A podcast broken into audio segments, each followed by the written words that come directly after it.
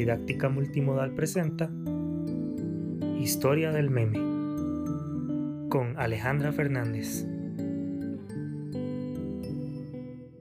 Hola, les doy nuevamente la bienvenida al podcast del curso. En nuestro primer episodio sobre memes desarrollaremos su historia. El concepto de meme se originó a finales de la década de los años 70, es decir, es mucho anterior a la era digital en la que estamos viviendo. Entonces, ¿qué factores o condiciones influyeron en el origen y desarrollo de los memes? El auge de los memes se debe en parte al incremento de la conectividad y acceso a Internet y al avance de los programas para editar imágenes y videos.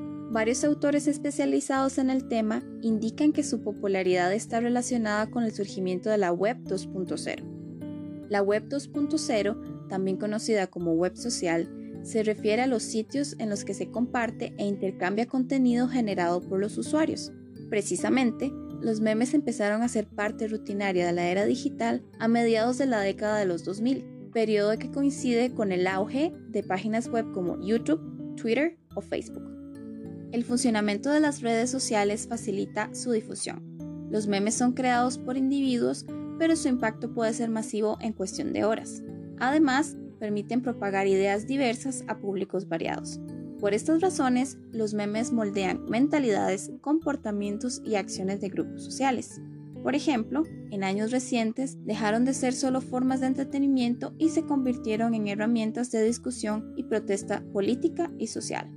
Los memes no le pertenecen a ningún grupo o comunidad, ni tienen una afiliación cultural o política, pero al estar vacíos de significado y ser de difusión amplia y rápida, son utilizados para conectarse con otros usuarios con ideas similares o para crear conciencia y llamar a la movilización. Con esto hemos llegado al final del episodio. En el siguiente hablaremos con detalle sobre la definición de meme y sus características. Pero antes, les recuerdo que deben realizar la evaluación formativa. Muchas gracias por su atención. Este audio fue presentado por el proyecto de la Universidad de Costa Rica Desarrollo de la comprensión lectora de textos multimodales y multimedia en secundaria. Muchas gracias por acompañarnos. Hasta la próxima.